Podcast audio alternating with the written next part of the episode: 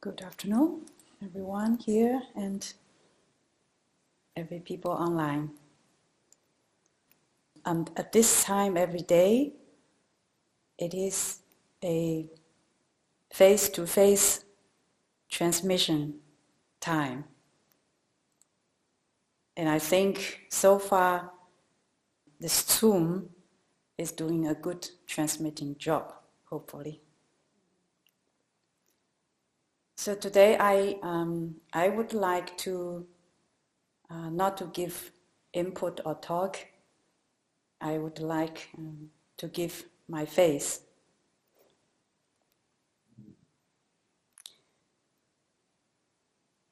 When I heard about the story of um, Nelson Mandela, Martin Luther King, Gandhi, Dalai Lama, and also the story I told about Hakuin. These are very, very beautiful minds. And this face has a deep wish um, to be like those beautiful minds. Those are minds that uh, they, they, they meet violence with compassion. Is that cool? I mean, to meet violence with violence is easy. Everybody knows how to do that. Um, every one of us knows what angry is, what anger is. We have a lot of movies talking, um, uh, which is about violence. But to meet violence with compassion, this is something different or special, beautiful, and cool.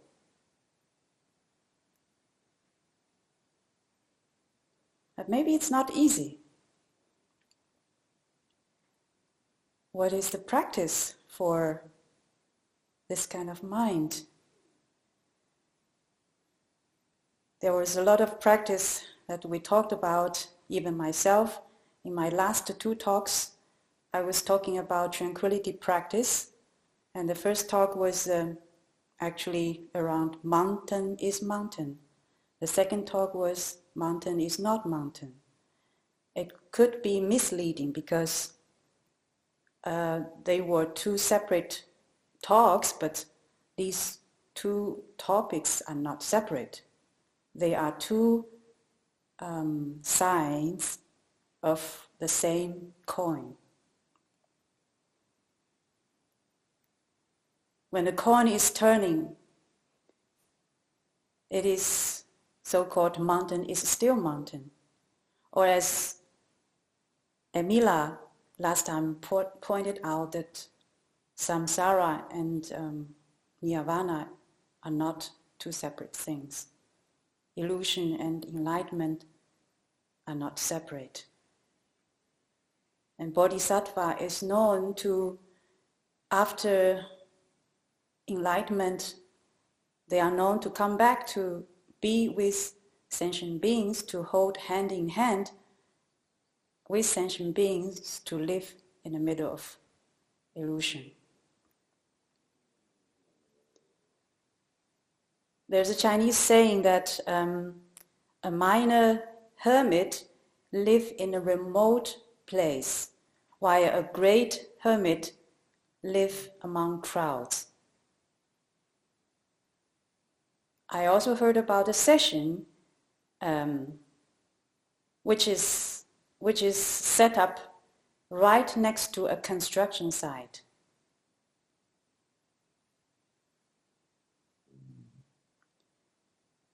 And um, if you if you watch the dancing of a ballerina, so in ballet dancing, if you want to turn, you have to have a very straight body line, which is not turning.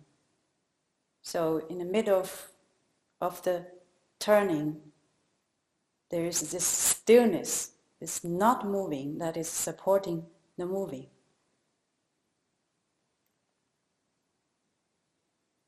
These are,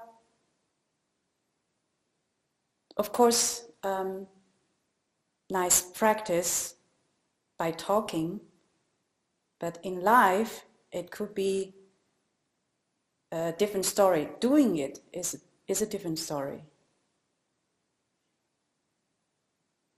I have been in, in the past six, over six years, I have been saying no to my mother all the time. And um, each time when I say no, it was a painful process. And in that pain, each time is a, is, was a practice, was a good opportunity for practice to, uh, to come back to ask what was the most important thing for me in my life? What do I really want to be? What is my deep wish? Um, I can say yes to maintain a um, superficially harmonious relationship, but is it really what I want? What about freedom? If I was saying yes because I was not free from the pain, um, that was not authentic practice. But if I say no, I know I'm, what I'm going to face and confronting. Um,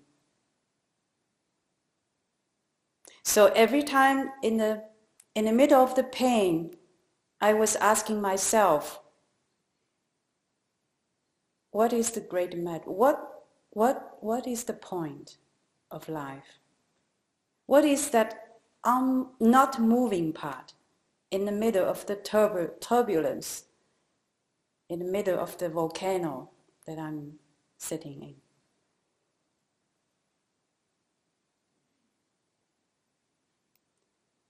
So I think talking about uh, the theme of, of stillness this time, my own experience was saying, was telling me that um, to always remember maybe first to be clear about what we want. And this deep wish, this aspiration gives a gravity in the stillness. At least in the deepest pain that we have, where, where we don't know what to do and how to do, at least there's one thing we can ask, what do we really want in our life? And there's one practice, at least there's one practice we can ask. It is the practice to ask, what is the practice?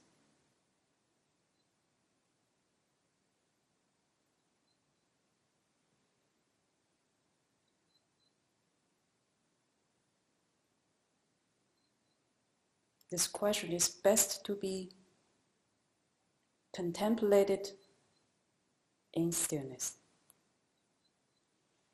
Let's now sit.